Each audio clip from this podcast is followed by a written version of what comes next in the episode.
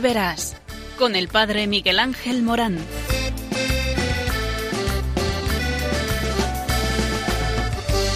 Aunque sean muchas las preguntas y si te surgen tantas dudas, es verdad lo que te canta.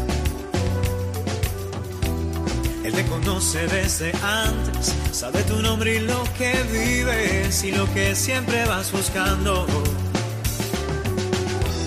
Escucha dentro su llamada, verás él pasa a tu lado y tu respuesta va esperando. Ven y verás. Ven y verás. Muy buenas tardes a todos aquí en Ven y verás en Radio María, porque nuestra vida tiene sentido. ¿Y por qué tiene sentido? Porque Dios te llama y porque te llama te envía y te envía a una misión y esta misión es el sentido de tu vida. Todos somos llamados. La vocación es ante todo revelación de Dios porque en todo llamado Dios expresa un aspecto particular de su propia identidad. El Padre, en efecto, nos llama a ser como Él, cada uno según la gracia recibida o según el proyecto que manifiesta en el mundo la multiforme y extraordinaria belleza del rostro del eternamente llamante. La vocación nos habla de Dios mucho más y mucho antes que del futuro del hombre en cuestión o de un simple auto autorrealización humana. Desvela al hombre lo que es y lo que está llamado a ser como manifestación de Dios. También por este motivo, exquisitamente teológico, las llamadas son tantas, tantas como son los seres humanos, vivos y ciertamente no podemos ser nosotros los que presumamos de reducir las vocaciones a una única vocación. Si Dios llama es porque ama, sí, amado oyente. El hombre viene a la vida porque es amado, pensado y querido por una voluntad buena que lo ha preferido a la no existencia, que lo ha amado incluso antes de que fuese, que lo ha conocido antes de formarlo en el seno materno consagrado, antes de que saliese a la luz. La llamada del Padre es, por tanto, a la vida, llamada dirigida a todos los vivientes, que son tales no sólo porque sean llamados a la vida por el viviente, con mayúscula, sino porque son llamados a ser conformes a la imagen del Hijo, a su vida y a su manera de vivir, a Él, el viviente por excelencia, o el primogénito entre los resucitados por la acción del Espíritu Santo. En esa conformidad está oculta una llamada a la santidad, que es para todos, como bien sumo, cualidad alta, la más alta de la vida para el ser humano, que encierra en sí todo cuanto él podría desear o a lo cual tender, el amor, el don de sí, la felicidad, la plena realización de la propia persona, nadie puede dar al hombre todo lo que Dios solo le puede dar y que el hombre puede descubrir y gozar especialmente cuando busca ante todo el reino de Dios y su modo de colaborar en ello activamente, o bien a su vocación. Así, todos los demás se le dará por añadidura. Déjate conquistar por esta eh, bienaventuranza de los elegidos por Dios, aquellos que son amados porque son elegidos, aquellos que siendo elegidos son llamados a una misión, son enviados a una misión. Y tú, sí, tú que escuchas, sí, a ti, a ti que has puesto el receptor en este momento, a ti te estoy hablando, tu vida tiene sentido, tu vida está anclada en el amor de Dios, tu vida es de envío y envío a un sentido, el sentido de tu vida, que es la vocación a la que estás llamado. Por eso, anclate bien en este amor y descubre la aventura a la que te precipita ese ser querido por Dios. Pues de esto vamos a hablar aquí, en Ven y Verás. Ven y lo verás. Ven y verás. Ven y verás. Alguien te ama y quiere mostrarlo.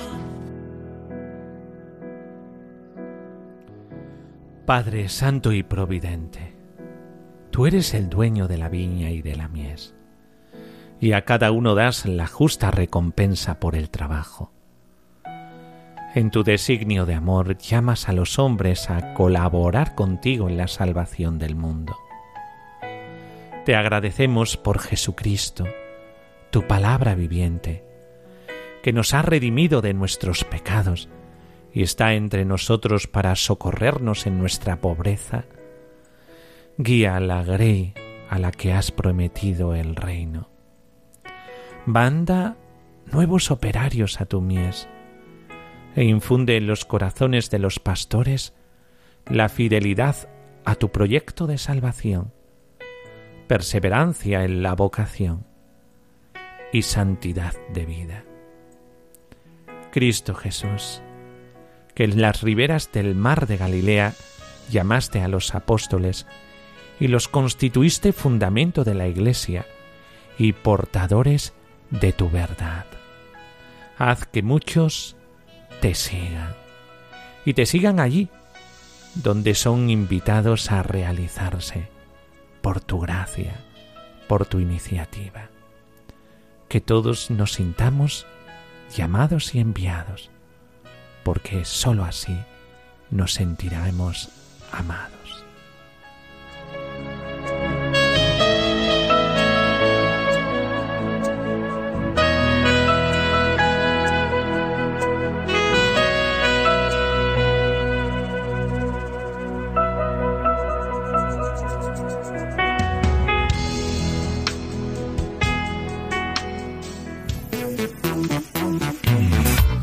Hace poco hemos estado celebrando los Reyes Magos y todos hemos recibido un regalo, pero el regalo más grande de todos, de todos, de todos es saber que andamos en búsqueda como ellos mismos. Por eso, Monseñor Demetrio Fernández, obispo de Córdoba, eh, nos habla por qué los Reyes Magos son ejemplo de búsqueda de la verdad. Porque los Reyes Magos es, ah, son aquellos eh, que eh, eh, son prototipo de los que se encuentran llamados y por lo tanto aquellos que buscan. Según explica el prelado, la fiesta de la Epifanía del Señor nos presenta el ejemplo de búsqueda por parte de los magos de Oriente, que acabaron encontrando al Mesías, lo adoraron y le ofrecieron sus regalos, con sus dificultades y obstáculos, fueron honestos en la búsqueda de la verdad, y ésta se les mostró desbordante en el encuentro con Jesús y su madre.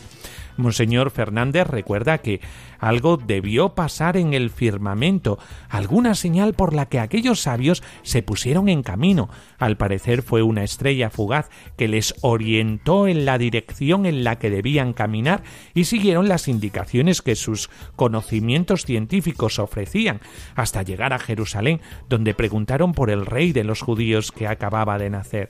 La llegada de los Reyes Magos a Jerusalén y sus preguntas por el Rey de Reyes hizo que Herodes se sintiera realmente amenazado, pensando que este recién nacido venía a quitarle el trono, cuando Jesús no ha venido a quitar nada a nadie, sino a darlo todo y a llevarlo todo a plenitud. El obispo de Córdoba también apuntó que cuando el discernimiento no se hace en la verdad, sino buscando los propios intereses, el resultado está falseado. Por eso, los sabios y el rey Herodes les dieron un resultado falseado a los magos, que buscaban orientación. Se trata de algo que, según precisa Monseñor Fernández, nos pasa muchas veces en la vida. Buscamos la verdad, pero tantas personas influyen para apartarnos de la verdad y nosotros mismos hacemos lo mismo con los demás. Menos mal que la verdad padece, pero no perece, como dice un refrán español. La verdad pasa por momentos difíciles, a veces es perseguida, a veces incluso quienes la proclaman son eliminados, pero la verdad no perece. Antes o después reaparece y se impone por la fuerza de la misma verdad, sin violencia, sin extorsión. Sin embargo, según explica el prelado, los magos se pusieron de nuevo en camino de búsqueda y volvieron a ver la estrella, porque la búsqueda de Dios, la luz que viene de Dios produce alegría, incluso en los momentos de oscuridad, no falta la paz que viene de Dios y nos sostiene en la búsqueda de la verdad. Y esa estrella, señal de la luz de Dios que ilumina nuestras conciencias, les mostró el lugar exacto donde se encontraba Jesús. Cuando se encontraron con el niño Jesús y con la Virgen María, los reyes magos cayeron de rodillas y lo adoraron. En este caso, ante Jesús, al que buscaban estos magos, la adoración es la postura fundamental de la criatura ante su Creador. Es la postura fundamental de, quien busca a Dios y lo encuentra. Además, subraya que hasta que no llegamos a esta postura de adoración, cabe el riesgo de manipular la verdad. Por el contrario, cuando descubrimos la verdad, cuando descubrimos a Dios, cuando nos encontramos con Jesús, se impone a adorarlo, posponiendo nuestros razonamientos y nuestras cábalas. Por eso, el obispo de Córdoba pone como ejemplo a los magos quienes nos enseñan a buscar, nos enseñan a superar las dificultades de discernimiento en el camino, nos enseñan a adorar cuando hemos encontrado al Señor. Es prototipo de lo que es la vocación, una vocación que comienza por la búsqueda, una vocación que salta los obstáculos, una vocación que es necesario ser discernida en el itinerario vocacional, una vocación que repara en lo que Dios quiere para él a través de la adoración, una vocación que cuando se encuentra con Cristo todo se le hace accesible. Por eso, eh, Monseñor Demetrio quiere regalarnos estos puntos para el discernimiento vocacional en la Navidad del Señor.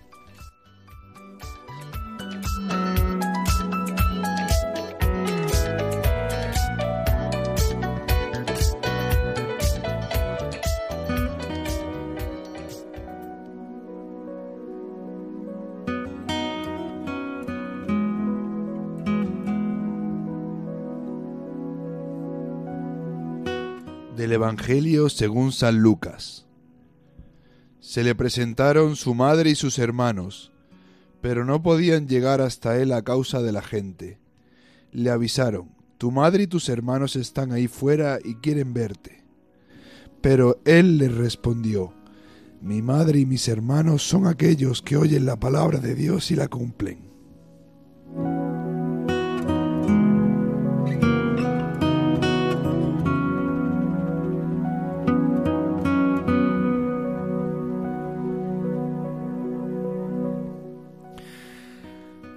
Pues es eh, tiempo de invierno y ya vemos que también Vicente tiene consecuencias de este tiempo, que es que está medio afónico con tantos constipados. Eh, me han dicho que por Madrid también hay mucha gente eh, que está constipada o con gripe. por eso estamos con todos ellos. bueno, pues ahora toca reflexionar un poquito sobre la vocación, porque hablábamos en el programa anterior que eh, hay personas que dicen que la vocación no es una llamada de Dios a la que sigue la libre y generosa respuesta del hombre, sino sencillamente una elección del hombre que así se da su propia vocación. Dios no interviene, es el hombre por sí solo quien decide asumir el puesto que más le conviene y por eso la misión que más le agrada en el plan de salvación querido por Dios. Y ahí hay una guerra entre lo que viene de Dios y lo que es propio del hombre. Y estábamos reparando en este error eh, que eh, muchos piensan eh, que la vocación es más bien una llamada del hombre a una llamada de Dios. Y es evidente que en todo este razonamiento está presente la mentalidad existencialista. El hombre es un puro devenir que nunca puede tomar una decisión definitiva y secular. Para dejar espacio al hombre es necesario alejar a Dios. Nos parece en este momento útil recordar ante todo que la Sagrada Escritura no eh, se puede entender ni interpretar prescindiendo de la vida y de la doctrina de la Iglesia que la vive y del magisterio que la ilumina. Por eso creemos poder afirmar tranquilamente que tanto el magisterio como la tradición viviente y los teólogos han afirmado siempre que la vocación es una llamada de Dios. Normalmente así se ha interpretado esta llamada. Y no cualquier cosa que el hombre escoge y realiza por su cuenta. Esto aparecerá todavía con mayor claridad cuando hablemos más específicamente de las vocaciones de especial consagración, pero basta haberlo recordado para darse cuenta de que para proponer una interpretación de la Sagrada Escritura en contra de la enseñanza permanente de la Iglesia y de los teólogos y contra la letra de la propia Escritura, son necesarios otros argumentos y no una relación genérica a la mentalidad semítica y a la relatividad del lenguaje bíblico. No constituye una novedad para nadie que el autor sagrado intentando mostrar la primacía de Dios realizando su plan salvífico, se preocupe en poner a Dios en primer plano, aun cuando el que toma la iniciativa de la acción sea el hombre con su debilidad o prepotencia. Pero de eso no se puede seguir de ninguna manera que Dios nunca tome la iniciativa inmediata y la deje siempre al hombre.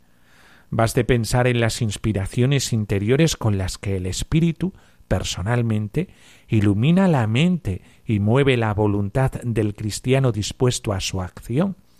En lo que se refiere al caso específico de la vocación, no se trata de establecer el modo como la llamada de Dios, preventiva y personal, llega al hombre, sino de afirmar el hecho de que es así, la posible dificultad de establecer el modo concreto de cómo se haya realizado históricamente no da derecho a negar que se haya dado el hecho de dicha llamada. Una cosa es decir que nosotros no podemos determinar hoy cómo la llamada de Dios haya llegado a Abraham, y otra es decir que él, en efecto, no ha recibido ninguna llamada específica, sino que se decidió por sí solo. Por otro lado, en la Biblia hay episodios y expresiones que no tienen sentido si no se toman como suenan. Cuando el Deuteronomio afirma El Señor os ha elegido y os ha llevado lejos de la esclavitud de Egipto, para que seáis un pueblo de su propiedad, porque eres un pueblo consagrado al Señor tu Dios, que te ha elegido para que seas un pueblo especial entre todos los pueblos de la tierra. Evidentemente quiere decir que es Dios quien ha elegido al pueblo hebreo. Y no es el pueblo quien se ha elegido y, y acaparado por iniciativa propia un puesto tan importante y decisivo para realizar el plan universal de salvación. En ninguna parte de la Biblia encontramos el menor indicio que permita sospechar que Dios dejó vacante este sitio para que fuese ocupado por el primer pueblo que se presentase de buena gana. Si bien se puede discutir hasta el infinito sobre el modo concreto de cómo Dios haya hecho sentir al pueblo su llamada, y cómo después el agiógrafo eh, lo haya expresado a la luz de la experiencia y de la fe más madura, parece eh, por lo menos aventurado llegar hasta el punto de discutir la misma llamada y decir que, en definitiva, no ha sido Dios quien ha tomado la iniciativa en elegir este pueblo concreto, sino que fue el pueblo quien eligió y se hizo elegir tomando él mismo la iniciativa. Es parte esencial de la revelación la verdad fundamental de que es Dios quien toma la iniciativa y va al encuentro del hombre, Negar esto equivale a no haber entendido nada de la historia de la salvación. Se pueden hacer las mismas consideraciones sobre las vocaciones personales. No es necesario repetir los testimonios de los profetas, de los que ya hemos hablado al tratar de la misión. Son suficientes estas palabras del Evangelio. No me habéis elegido vosotros a mí, sino que yo os he elegido a vosotros, de Juan 15, 16, o llamó a los que quiso de Marcos 3, 13. Si estas palabras tienen algún sentido, solamente pueden significar que fue Cristo quien tomó la iniciativa y no los apóstoles.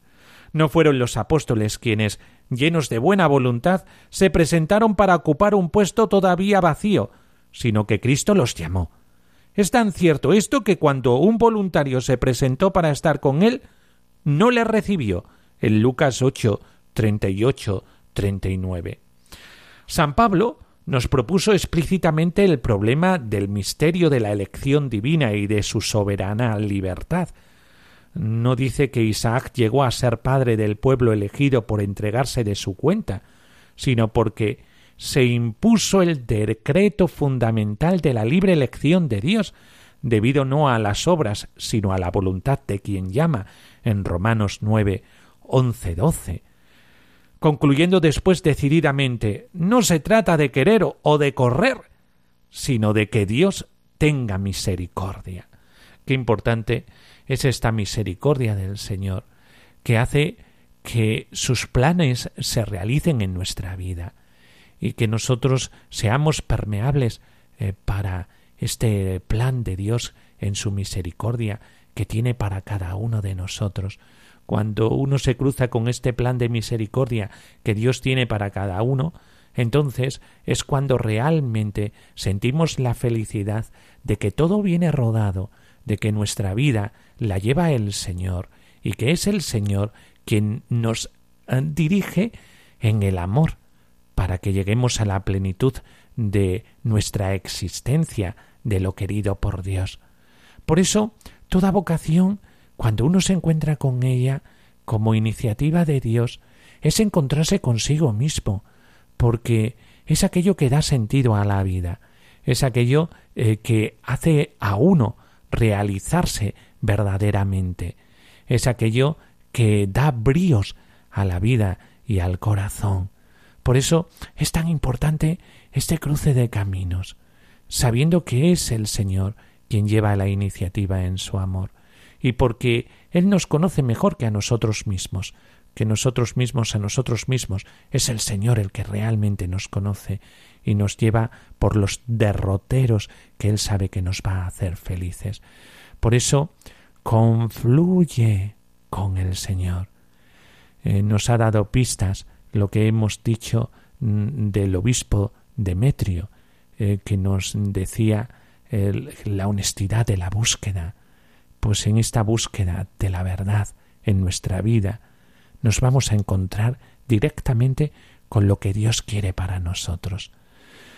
Date a la oración, encuéntrate con Él en el discernimiento y podrás comprobar qué aventura tan preciosa te tiene guardado el Señor.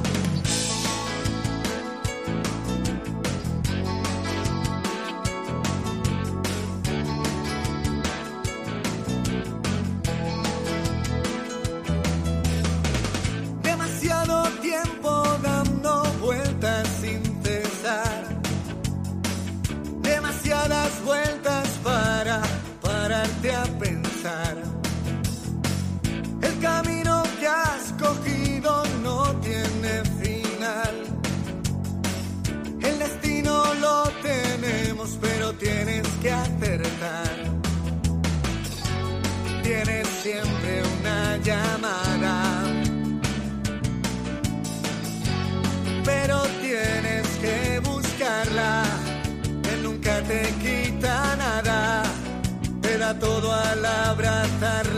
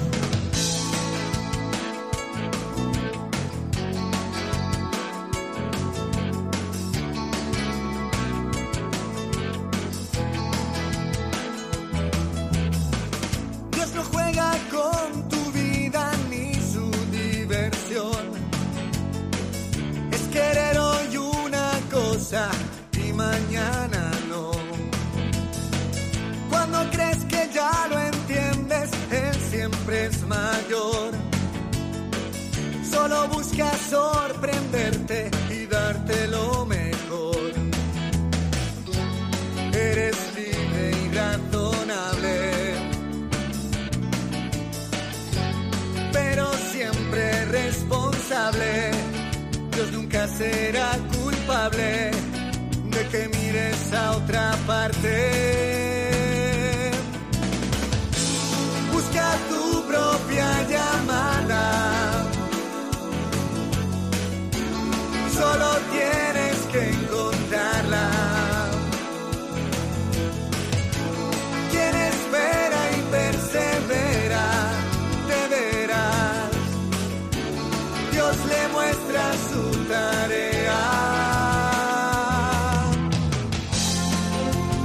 Entramos dentro de la sección de testimonios, porque en el Ven y Verás no puede faltar esta sección tan apreciada por nuestros oyentes, porque podríamos hablar elocuentemente mm, de la vocación, eh, pero eh, el testimonio de vida arrastra y esta sección habla de la vida de cada uno. Así como eh, no nos podemos quedar en la teoría, sino que tenemos que ir a la práctica, a lo cotidiano, a la vida de cada día, a la vida de personas concretas con nombre propio. Y esto es lo que eh, venimos a hacer en esta sección, entrevistar a personas con nombre propio como la madre Isolina. Buenas tardes. Buenas tardes, don Miguel Ángel. Buenas tardes. La madre Angélica. Buenas tardes. Angelina. Angelina. Buenas tardes. Buenas tardes, padre. Bueno, pues eh, como habéis dado cuenta, les llamo madres. ¿Y por qué? Eh, porque ellas tienen una especial consagración, una llamada que secundaron desde que fueron jóvenes y por eso queremos saber de vuestra, vuestra llamada, cómo Dios os llamó. Madre Isolina, ¿cómo Dios le llamó? Bueno, yo desde pequeñita tenía pues esa inquietud, bueno, antes de, desde que hice la primera comunión o antes. Eh, mm, había religiosas en mi pueblo y yo iba detrás de ellas, detrás de ellas porque me atraía, me encantaba pues su manera de vivir, su manera de, de- de estar y el hábito me encantaba. Y entonces mm, una religiosa, una misionera, que soy misionera de Cristo sacerdote, pues una misionera iba por los pueblecitos de Galicia hablando con los sacerdotes y le decía que si había alguna niña con inquietud religiosa, pues que la trajera a la misionera de Cristo sacerdote, que entonces tenían colegio apostólico. Y el sacerdote pues habló con mis padres y, y yo pienso que, bueno, que mis padres admiraban al sacerdote, lo querían muchísimo y por no defraudarlo yo creo que le dijeron que sí, porque a mí nunca me dijeron lo contrario, pero mi padre después pues le lloraba mucho porque somos un somos siete hermanos y una familia muy unida, muy muy acogedora. Mis padres nos querían pues con locura, aunque no tenían demasiado para vivir, demasiada riqueza ni muchas veces pues faltaba lo fundamental. Pero mi padre yo que- cre- creo que de- pensaba, así no defraudo al sacerdote, que lo quiero mucho, y ella está cuando pasen ocho días o quince días, pues le entra morriña y se viene a casa con la familia. Tenía 12 años, 12 años nada más. Y bueno, entré en el colegio apostólico y hasta hoy soy feliz. El sacerdote, pues eh, el Señor se valió de este sacerdote y de mi padre y soy feliz, soy misionero de Cristo sacerdote y, y- bueno, el Señor pues tiene una llamada distinta para cada persona, para cada uno y a mí me llamó así, de esta manera y fui siempre feliz, nunca me arrepentí. Mi padre yo creo que esperaba que sí, que me arrepintiera y que volviera al nido familiar. Y, pero no, el Señor me quiso para Él y aquí me tiene y me cobija y me mima y me quiere y me tiene aquí a su disposición. Bueno, pues, eh, Madre Angelina, ¿cómo Dios le llamó? Mm, Bueno, yo creo que como la madre Isolina también la inquietud ha sido desde muy pequeña.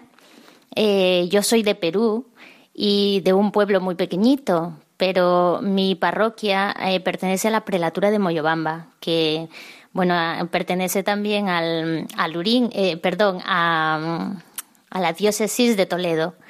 Eh, entonces allí van los misioneros españoles y yo siempre me sentía atraída por la vocación del sacerdote en sí.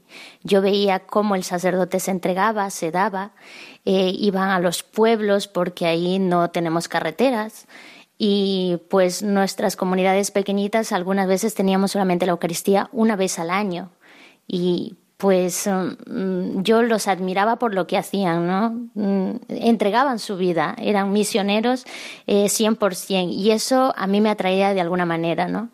Y yo quería ser como ellos, claro, no podía ser sacerdote, pero la vocación sacerdotal me la inculcaron los sacerdotes. Luego yo ya en el convento, cuando entré, mm, aprendí que eh, mi vida se ofrece por ellos, pero no solamente en el, en el actuar, sino también en el ser, ¿no? A través de la oración, ofreciéndonos, dan, entregándonos por ello todo lo que somos. Y, y también soy feliz porque he encontrado como que el sitio donde el Señor me ha, me ha querido, me ha llamado y realmente mm, ha sido providencial llegar a las misioneras porque en mi, en mi parroquia no están, están en Lima y yo por los sacerdotes he llegado a las misioneras de Cristo sacerdote, porque eso es una historia increíble, la verdad que eh, el Señor um, se vale de todo y en mí realmente ha hecho una obra muy, muy bonita de amor. Qué hermoso el ver eh, que han sido muy importantes las mediaciones a la hora de la llamada.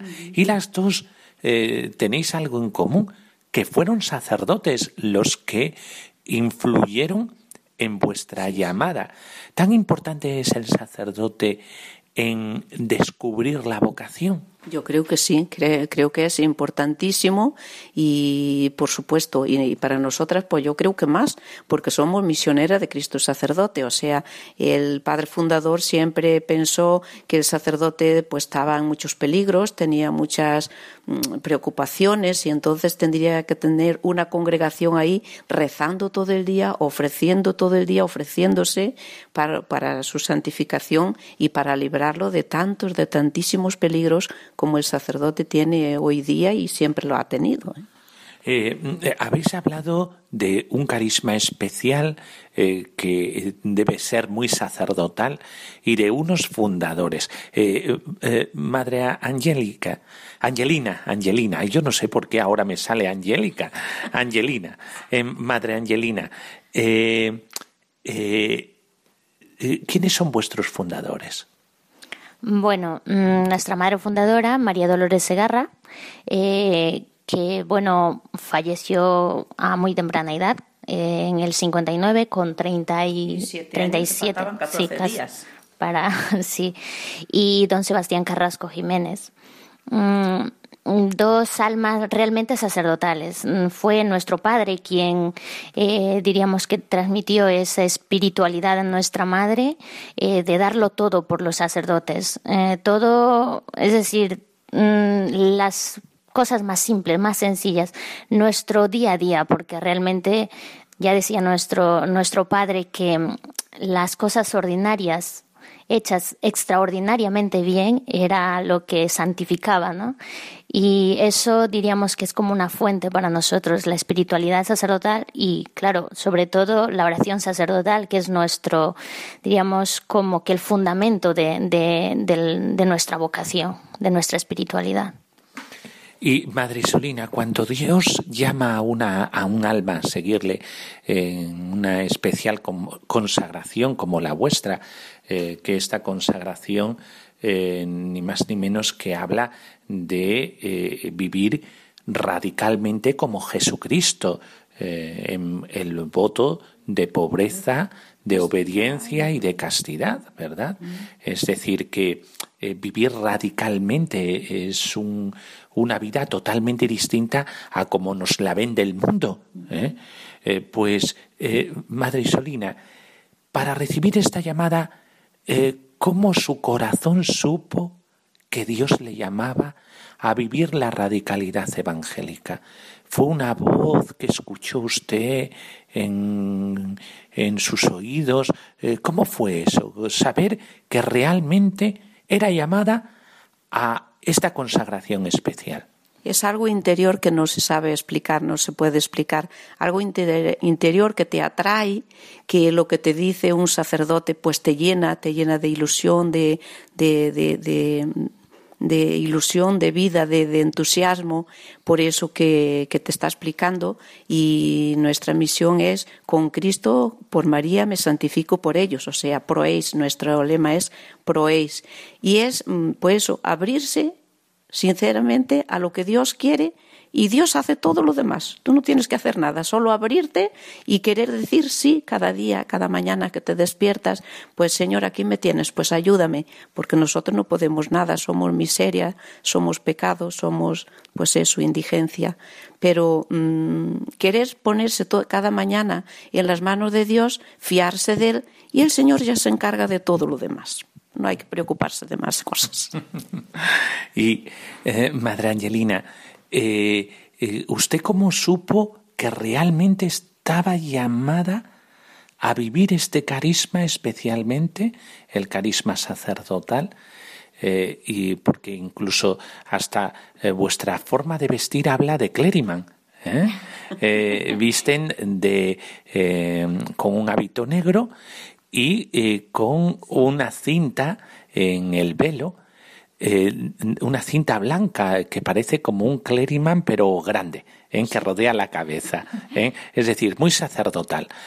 pues, Madre Angelina, que cómo, ¿cómo supo usted que realmente estaba llamada a vivir este carisma? Mm, bueno, saberlo, saberlo así no sabría explicarlo tampoco. Em, mm, yo lo que sí sé es que quería, mm, me sentía atraída por las misiones. Ya he dicho que los sacerdotes han sido importantísimos en mi vida y desde muy pequeña he estado rodeada de ellos. Entonces eso, la forma de vivir y la entrega eh, de estos sacerdotes me movía mucho y, y no sabría explicarlo realmente pero mm, eh, yo las misiones me han encantado. Entonces, eh, no sé, yo creo que sobre todo el testimonio de vida de un sacerdote eh, mueve, mueve el corazón de las personas. Y yo siento que soy fruto, sobre todo, de la oración y de la entrega de los sacerdotes. O sea, yo he nacido en el corazón sacerdotal de la iglesia, en ese sentido, pero no sabría explicarlo muy bien qué, es, qué sentimiento o, o cómo, cómo ¿Cómo me he sentido? No, no sabría. Yo sé que el Señor me ha llamado aquí y que tengo que entregarme todos los días por él, haciendo un ofrecimiento, como decía la Madre Solina, de entrega, de sacrificio, y porque soy feliz y no me siento feliz y eso es lo que me llena y, no hay nada más necesario para ello. Pues eh, fijaos eh, que habláis del sacerdote eh, y con un gran cariño a los sacerdotes en una sociedad en donde muchas veces no se habla muy bien de los sacerdotes. Eh, yo la experiencia que tengo, y valga que sea sacerdote, la experiencia que tengo de los sacerdotes que me rodean es una experiencia muy, muy buena. Eh, tanto es así que el sacerdote para mí es muy importante. Yo veo un sacerdote y se me cae la baba. Digo, Dios mío, pero qué maravilla, qué, alegría el poder contemplar una vocación como el sacerdote, que es el ministerio de la misericordia, que nos trae el perdón y la confección de la Eucaristía. ¿Qué haríamos nosotros sin la Eucaristía? Eh, por eso eh, ustedes tienen eh, en su espiritualidad algo muy importante, que es el venerar el ministerio sacerdotal como el sacramento fontal que nos regala la Eucaristía y nos regala eh, el perdón de los pecados, la misericordia. Eh, y por eso la misericordia y las misioneras de Cristo sacerdote tienen mucho que ver, eh, tienen mucho que ver. Y vuestra espiritualidad, ¿de qué se alimenta? Habiendo hablado de esto, vuestra espiritualidad, ¿en qué radica? ¿De qué se alimenta? ¿Cuáles son los centros de esta espiritualidad? Pues de la oración, lo principal es la oración y saber ofrecer pues todo, como decía antes la Madre Angelina, lo más mm, pequeño de la vida del día que el Señor nos va presentando en el trabajo, en la convivencia, en la catequesis, en la clase, en lo que cada una tiene que hacer, saber ofrecerlo y ofrecerse enteramente por la santidad de los sacerdotes. Y bueno, tenemos los escritos del Padre Fundador que repetía muchas veces, no habléis nunca mal de un sacerdote. Y eso lo tenía muy inculcado mm, nuestro Padre Sebastián Carrasco no habléis nunca, nunca mal de un sacerdote. Y si alguien lo hiciera, vosotros siempre suavizar y poner disculpas y, y, no sé, suavizar esa, esa situación.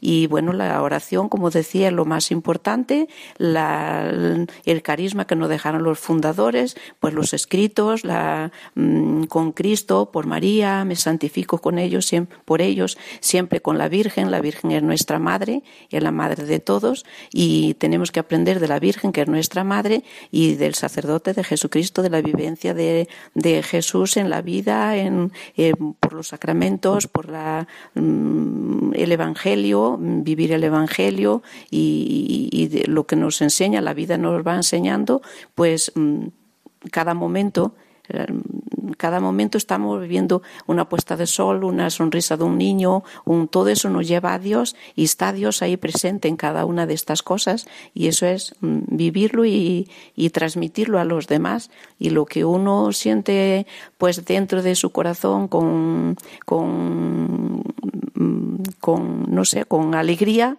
pues saber transmitirlo y saber dar gracias a Dios por lo que recibimos de él que es todo lo que recibimos, todo lo que tenemos y, recibimos es fruto de la gracia de Dios.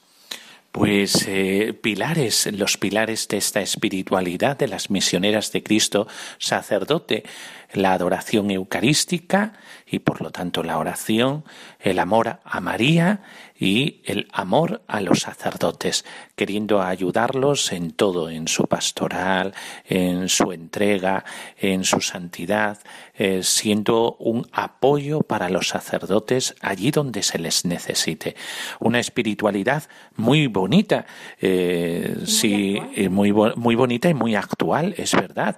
y, y, por lo tanto, ya sabéis, si hay alguna chica eh, que eh, tenga esa inquietud, esté entusiasmada con el sacerdocio y eh, quiera pues servir a Dios en los sacerdotes, teniendo una vida muy enamorada de la Eucaristía y muy enamorada de María, en un proeis por ellos, Señor, por ellos, por ellos, eh, Señor, quiero entregar mi vida, eh, pues ya sabéis dónde os podemos encontrar, eh, Madre Angelina, dónde está vuestra casa madre y vuestras fundaciones.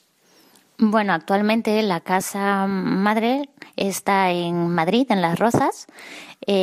también tenemos comunidades en Granada, en Guadix, aquí en Cáceres, por supuesto, eh, mm, en La Coruña y en Perú, que fue en el lugar, en esa comunidad donde yo me formé al principio.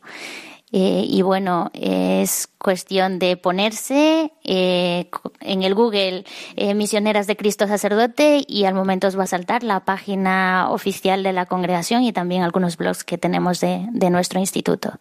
Y mm, nada, me gustaría solamente hablar un poquito de María, porque realmente nuestra espiritualidad es sacerdotal, pero tiene como que algo especial porque es con María, ¿no? María para nosotras eh, eh, es la madre, aquella que lo da todo, ¿no?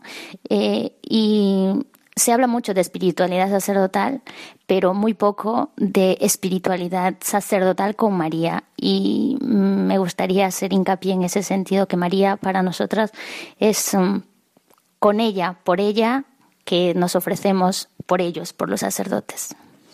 Y Madre Isolina, ya lo dijo antes así de refilón, de refilón ¿verdad?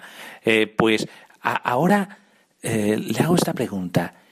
¿Es feliz siendo misionera de Cristo sacerdote? Muy, muy feliz. Muy, no, no, no necesito nada del mundo. Estoy en el mundo, por supuesto, y tengo los pies aquí en la tierra y tengo que, pues, trabajar aquí con las personas de aquí. Pero soy súper, súper feliz. Si me faltara la misionera de Cristo sacerdote, pues creo que me moriría. O sea que, que, que no podría vivir. Sé que soy súper, súper feliz. Angelina, porque esta pregunta es muy importante por los jóvenes que nos están escuchando, porque ellos piensan que entregar la vida al Señor es como quitarse de en medio, ¿eh? es como eh, que lo has perdido todo. ¿eh? Y sin embargo lo ganamos todo.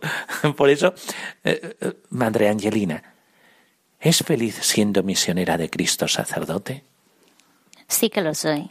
Soy feliz. Y es verdad que quizás ante el mundo se cree que se pierde mucho, pero yo lo he comprobado, es decir, por experiencia, sé que he ganado el ciento por uno. Y no porque lo diga el Evangelio, es verdad, pero es que lo he comprobado en mi vida, en mis relaciones, en cómo yo mm, poco a poco he ido creciendo humanamente, espiritualmente. De hecho, si estaría eh, fuera del convento, no sería lo que ahora soy. Es decir, soy completamente feliz y he recibido tanto, tanto, mucho más de lo que yo pueda dar. No puedo dar nada, pero realmente sí que lo soy y no, no he perdido nada, no me arrepiento, no me arrepiento eh, y, y, realmente sí que estoy muy, muy feliz, muy contenta. El Señor me ha llamado y aquí me quiere y aquí me tiene. Y hace poco renovaste los votos, el día 3, ¿no? El día 3 de enero renovaste los votos. ¿Ya cuántos años llevas con profesión eh, temporal? Este, la renovación que he hecho es por tres años. Si Dios quiere y, y bueno, Él siempre, todo depende de Él, ¿no? Y si Él lo permite, pues dentro de tres años ya haría los votos perpetuos, siempre y cuando mi superiora diga que sí, claro. Qué alegría. Y esto de la renovación es porque nadie está en la iglesia obligado. Nadie. Ni siquiera en la vocación en la que vive, porque todo se vive en la libertad del amor, como hijos de Dios que somos, hijos desde la libertad. ¿eh? Por eso el amor se da en esta libertad. Muchas gracias, Madre Isolina. Encantada, encantada. Ojalá haya muchos jóvenes con esta inquietud y que sepan dar el paso, porque el Señor nunca va a abandonar a nadie, nunca, nunca, nunca. Muchas gracias, Madre Angelina. Gracias, Padre. Que el Señor sigue llamando y que hay que estar atentos, simplemente. Pues estemos atentos y por eso este programa, ven y verás aquí en Radio María, la radio de la Madre que nos lleva siempre a la esperanza, a la esperanza de una vida con sentido. Seguimos en Ven y verás.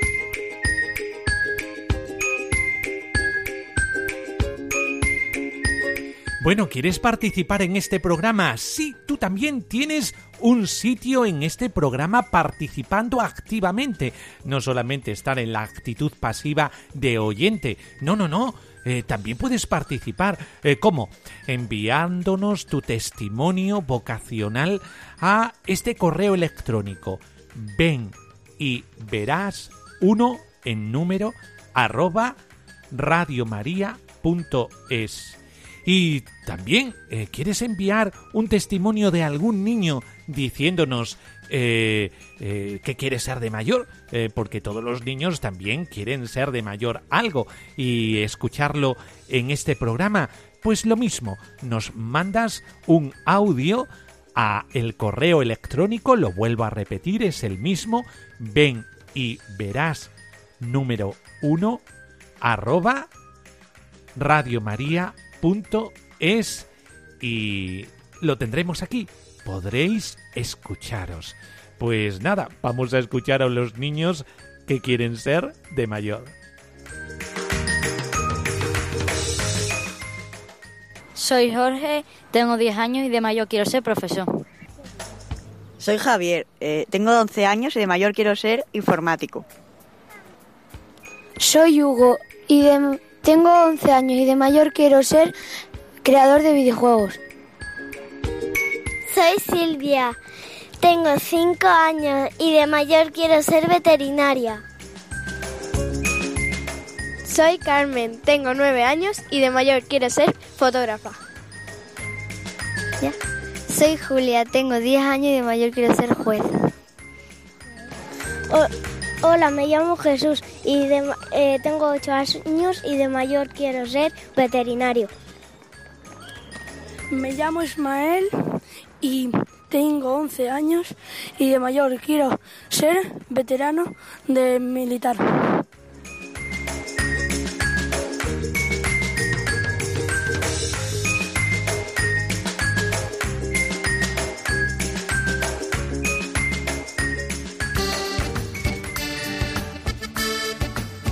Bueno, y así acabamos este programa de Ven y Verás, eh, porque tu vida tiene sentido. Vale la pena vivir la vida y sobre todo cuando esta vida está plenificada por el amor a Jesucristo.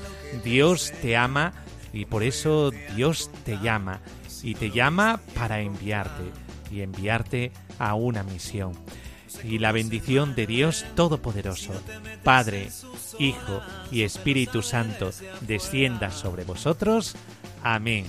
Pues ánimo y a secundar la llamada que Dios tiene prevista para ti, porque es una aventura preciosa que merece ser vivida. Ven y verás, alguien te ama y quiere mostrarlo. Lo que Jesús te tiene preparado.